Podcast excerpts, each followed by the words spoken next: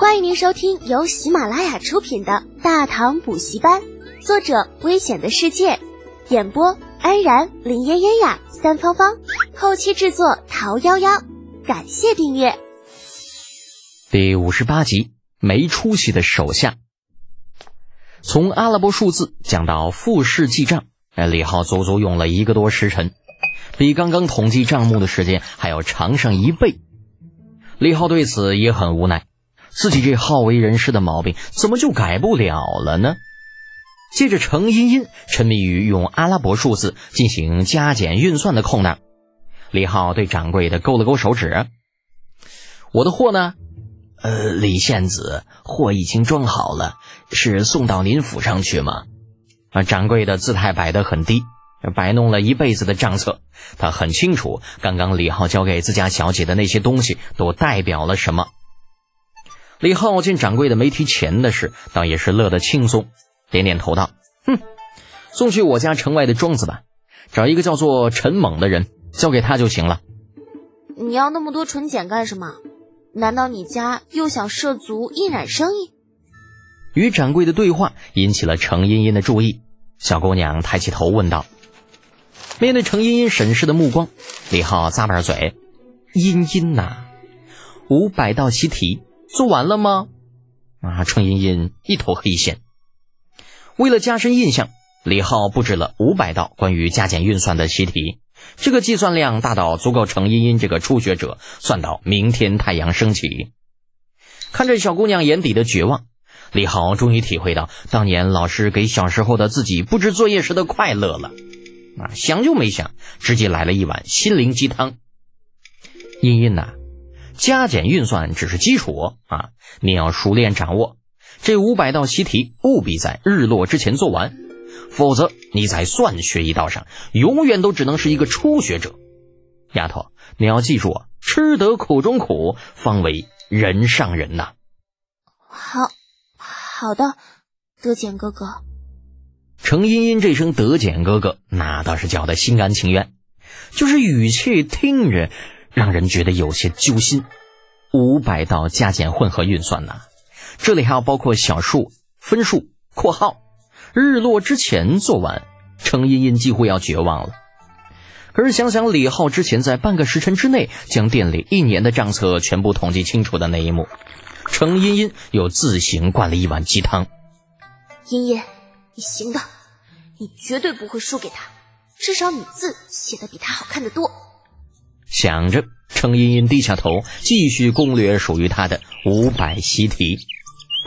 李浩子告别了掌柜，带着兰陵走出崔家简行，离开了程家的地盘，坐上马车。兰陵立刻变了一个样子，兴奋地叫道：“少爷，您好厉害！竟然半个时辰就把整间店的账目都统计好了。您不知道当时程小姐的表情有多精彩。”淡定，淡定些。李浩一副高深莫测的样子，这些都是雕虫小技罢了，不值一提。才不是！兰陵飞快的摇头。在您看来，这些或许不值一提，但是在别人看来可不是这样。否则，程小姐怎么可能会心甘情愿的叫您一声兄长？哎，好像是哦。那个小丫头刚刚的确是叫了声德简哥哥。而且眼睛里也没有了以前的那种敌意与鄙夷，难道这就是传说中的知识改变命运吗？哎呀，看来以后我得收敛一些，否则老子那么多的知识，今天收一个粉儿，明天收一个粉儿，那家伙还不得变成万人迷呀？要是万一有人问我到底有几个好妹妹，要怎么回答呢？李浩一路做着白日梦，来到了城外的庄子。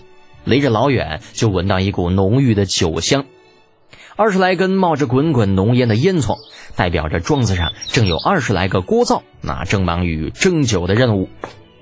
待进了庄子里面，陈猛已经迎了出来。这个曾经憨厚质朴的青年，身上已经带了一股管理者的气质，面带微笑，不卑不亢的行礼：“少爷，您来了。”嗯，李浩下了马车，四下看了一眼。东西准备的怎么样了？啊，已经准备好了，生石灰、油脂、硫磺、香料皆已齐备，李浩对于陈猛的执行力很满意，点头道：“嗯，很好。待会儿啊，还有三千斤纯碱要送来，你安排人输一下。等东西到了，派人来通知我。”诺，小人这就安排人去外面等着。香皂，李浩惦记已经很久很久的东西。呃，初时他以为大唐化学水平不过关，搞不定纯碱这种东西，故而呢，只是把前期工作做了一下，就放到了一边。可是没有想到，啊，在与李承前的一次聊天中，意外得知，在这个大唐是有纯碱的，而且在河南桐柏县就有一座天然的纯碱矿。那得知这一消息的李浩喜出望外，决定与李承前联合，让他代为收购动物油脂。如果不是前段时间突然发生的疫情，这个时候估计那香皂已经满地满长安都是了。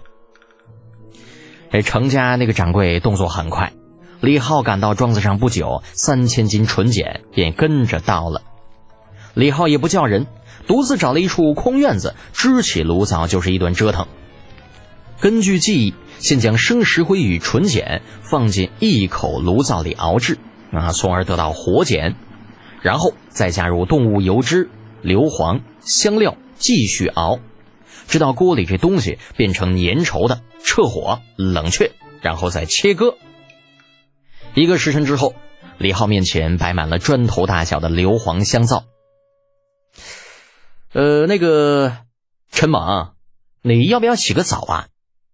看着一大堆散发着奇怪味道的东西，李浩有些不大确定这玩意儿到底能不能用。